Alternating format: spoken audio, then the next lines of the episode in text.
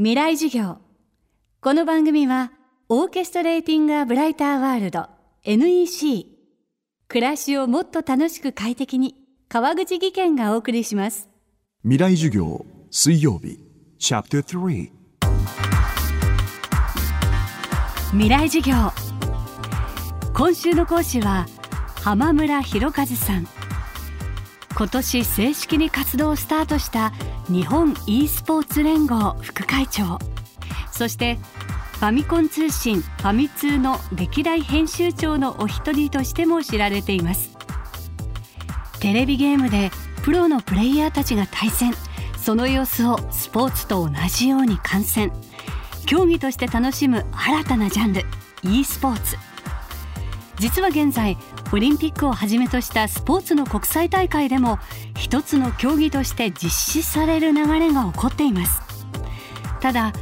ここに違和感を感じるという声もあるようです。未来授業3時間目。テーマは e スポーツはスポーツなのか？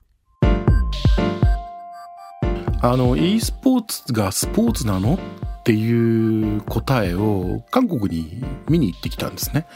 去年の11月にあのカンファレンス IESF っていう国際スポーツ団体がやってるカンファレンス見たんですけども彼らは韓国中心で e スポーツ発展させてるんですがあの20年先に行ってると思うんですけどそこでもテーマとしてゲームはスポーツなのかっていう議論をされてたんですねなのでおそらく僕らが20年経って e スポーツが韓国のように進化したとしても同じような議論はずっと続くと思いますねでも日本以外のほとんどの国々でゲームがスポーツとして楽しまれ観客がそれを見て放送コンテンツになっていくビジネスとしてできていくっていうのが生まれてますので、えー、日本だけがそれの例外これだけそのゲーム大国と呼ばれた日本、えー、例えば野球やサッカーだって見る人好きな人たくさんいます中でゲームがその例外に漏れるということはちょっと考えにくいなと思ってます。つまりスポーツなのかどうかはともかくプロ選手とプロチームがありそれを応援するファン観客がいてテレビやネットなどの放送付随するさまざまな展開がほぼスポーツと同じだということ。そしてすでに日本でも e スポーツ選手を目指す若者のための学校まで開校。プロ選手が今後増えていくことになります。では e スポーツの世界でプロとして成功する条件とはどんなものなのでしょうか？これね僕選手だったわけじゃないからわからないんですけどもやっぱりゲームの腕がうまい動体視力があるとかえー、作戦を練るってことは頭も良くないといけないし洞察力もないといけないと思うんですけども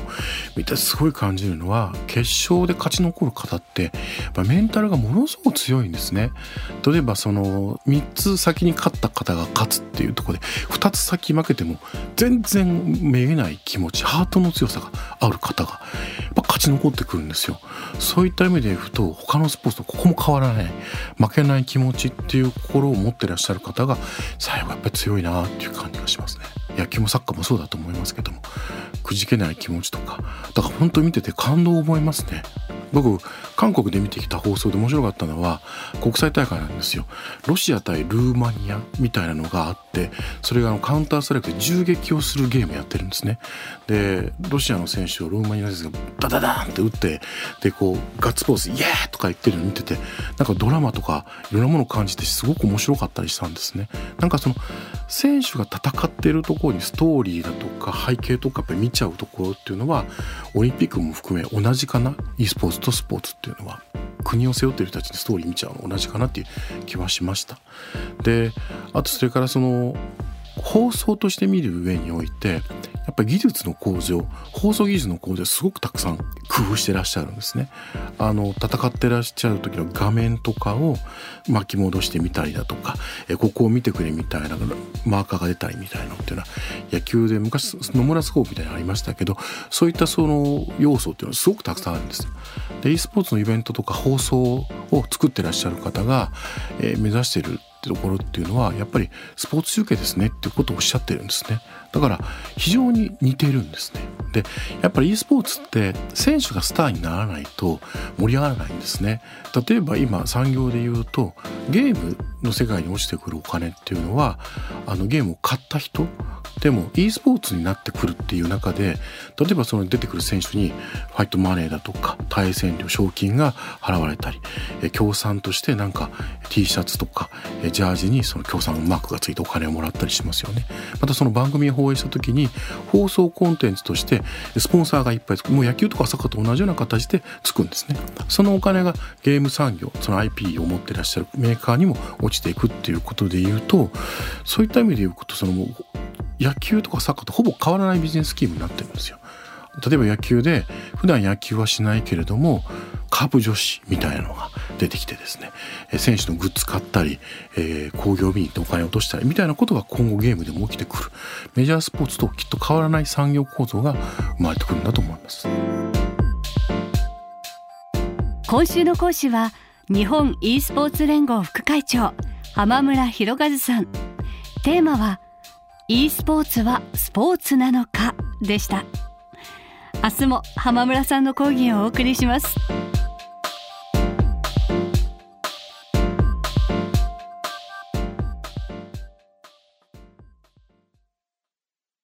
川口技研。階段での転落。大きな怪我につながるので怖いですよね。足元の見分けにくい階段でもコントラストでくっきり白いスベラーズが登場しました。皆様の暮らしをもっと楽しく快適に。川口技研のスベラーズです。未来授業。この番組はオーケストレーティングアブライターワールド NEC 暮らしをもっと楽しく快適に川口技研がお送りしました。